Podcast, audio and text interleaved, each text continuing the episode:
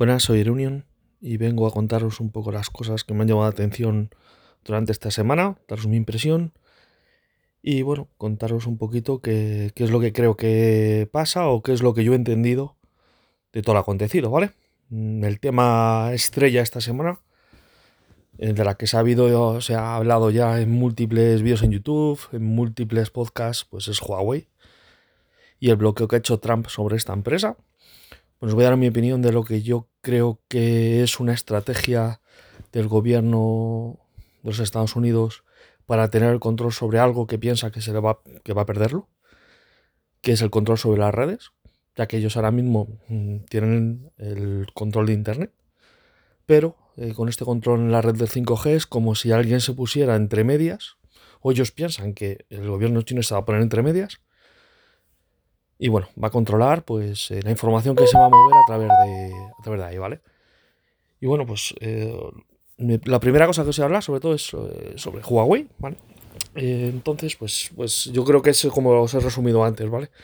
Es que creo que el gobierno de Trump piensa que va a perder el control de, de la información o que va a compartir la información con el gobierno chino y de ahí su miedo, ¿vale? Eh, hasta el momento no ha dado pruebas de que el gobierno chino estuviera detrás de, de Huawei, que compartieran información.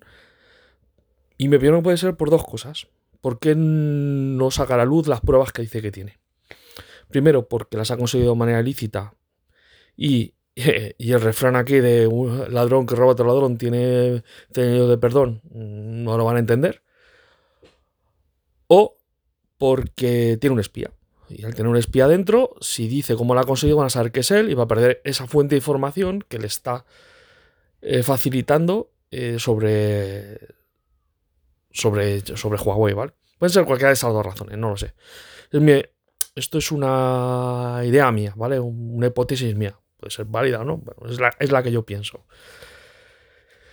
Y sí, sí existen, eh, bueno, existen y simplemente pues es un, una estrategia para, para poder intentar tener más control sobre la red del 5G, que ve que está monopolizada prácticamente por la tecnología de Huawei, ya que la, la empresa más avanzada en, en antenas en este sector. Y simplemente es eso. Pero lo que tenemos claro es que si se paraliza Huawei, el despliegue de la red 5G va a ser más lenta y empresas como Nokia, por ejemplo, que es europea, que, que sí que tiene tecnología en red 5G, ha dicho que está, que está años que está a una distancia importante de lo que te, de lo que te da Huawei ahora mismo. Y no sé, eh, creo que es un, es un atraso. Luego el tema de, de móviles, eh, sabéis que ha impedido a, empresas americanas a colaborar con Huawei al meterlos en la lista negra. Entonces, bueno, eh, los teléfonos Huawei ahora mismo sabemos que estos modelos sí van a seguir con Google Play, van a tener actualizaciones de aplicaciones, pero las actualizaciones de seguridad pues no van a ser inmediatas. Seguramente sí que las reciban a los tres meses o dos meses cuando las hagan públicas en la parte de open source, pero no instantáneamente con acceso privilegiado como tienen ahora mismo. ¿Qué haría yo ahora mismo? Pues ser cauto. O sea, si me voy a comprar un teléfono Huawei, pues sería cauto, pero no por eso no lo recomendaría. ¿Por qué?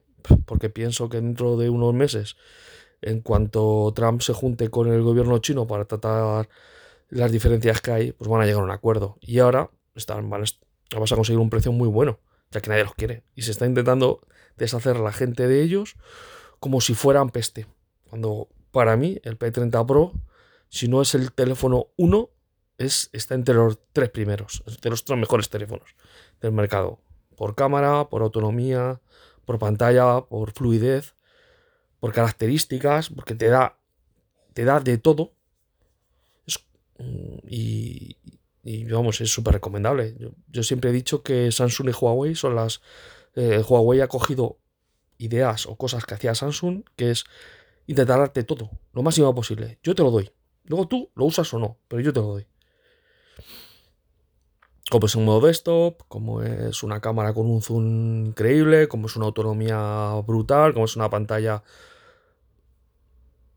muy buena. No es quizá la mejor, porque todos sabemos que la resolución no es como la del mate, es una resolución Full HD Plus con unos, con un poquito menos de píxeles por pulgada, pero, muy buena. En tope de gama, vamos, de lo que hay ahora mismo. Y bueno, puedo contaros mi, lo, que yo pienso acerca de Huawei, lo que, lo que va a pasar en estos días, meses, y que yo ahora mismo, el, aunque tengo que decir que seamos cautos, que si sea una buena oportunidad, de verdad comprarlo, porque es un telefonazo. Segundo tema que quiero hablar, acerca del, del OnePlus y de todo lo que se ha montado con Amazon. Voy a contar mi experiencia para, para que lo sepáis, ¿vale? Yo, yo sabéis, como os conté en el antiguo podcast, que compré el teléfono en, Amazon. ¿Vale? Pues tenía cheque regalo, tenía un dinero ahí en cheques.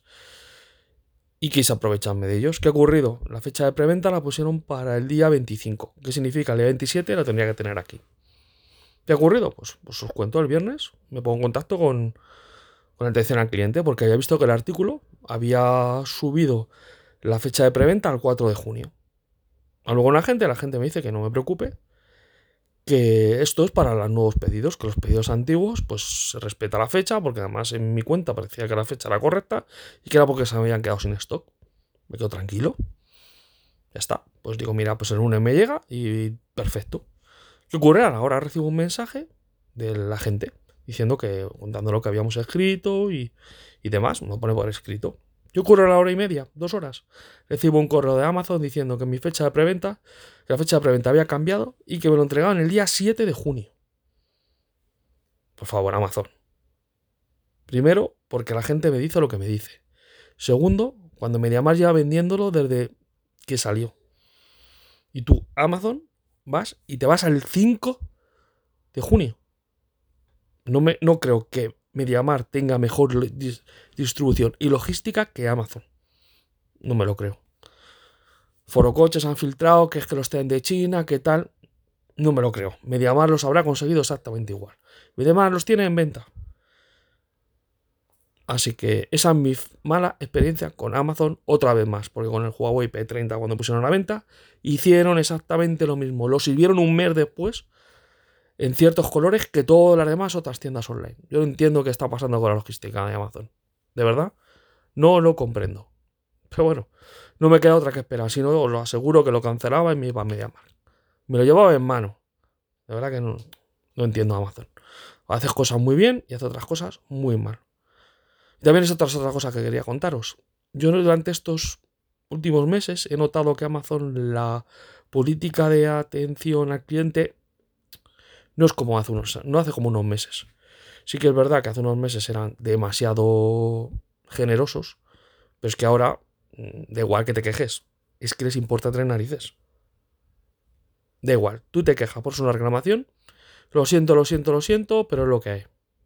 Y es así. Ellos tienen una serie de acciones. A, B o C. Y da igual, te puedes quejar. Incluso puedes decirles que le vas a denunciar. Da igual nos importan tres narices. Las cosas son como son y si te parece bien, bien, y si no, pues nada. Yo recuerdo que hace unos meses ellos sí que es verdad que intentaban darte una solución, te llamaban, no sé, otra, una política un poco más cercana. Ahora que tienen volumen, ya no es como antes. Ahora, pues, si lo quiere bien y si no, pues también. Tengo mil clientes más ahí esperándome y que van a coger lo que yo tenga. ¿Cuál es eh, lo que yo quería decir sobre esto? Pues que estoy seguro que dentro de aquí a un par de meses más o a final de año, las políticas de Amazon van a ser iguales que las de cualquier otra tienda. O sea, esto ha sido una manera de acaparar clientes, ganar confianza de gente. Y estoy seguro que dentro de unos meses va a ser exactamente igual que cualquier otra tienda. Te pondrán pegas en devoluciones, te, eh, te pondrán te pondrán quejas en, en, reparaciones de, garantías y demás. Como pasa con otras tiendas online. Que si todo va muy bien, perfecto, pero como tengas algún problema en periodo de garantía, pues búscate la vida. En una tienda física, pues al final puedes ir allí y hablar con un encargado, con las tiendas online. Al final, que es correo electrónico, llámala por teléfono si tienen, y si no, pues algún organismo tipo Facua, OCU y denunciarles. Pues yo, mi vaticinio es que dentro de unos meses Amazon se va a comportar exactamente igual que las demás tiendas online. Cuando ya tienen volumen, han ganado confianza, ya les da exactamente igual. Mi opinión, ¿eh? Mm, que se quede, que se quede aquí escrita y dentro de unos meses os diré si me he equivocado o si no.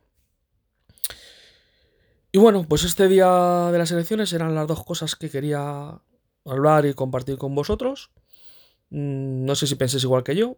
Mm, si pensáis igual que yo, pues, pues me alegro que, que haya compartido la misma forma de pensar. Y si no, pues decírmelo. Escribís y me decís, pues mira, pues yo no pienso cuando igual que tú, por esto y por esto. Ya está. Esto cada uno, es libre de pensar y aquí lo que tenemos que hacer es compartir opiniones y en, totalmente, en total libertad. ¿Vale? Pues nada, un saludo a todos y nos vemos en el próximo podcast.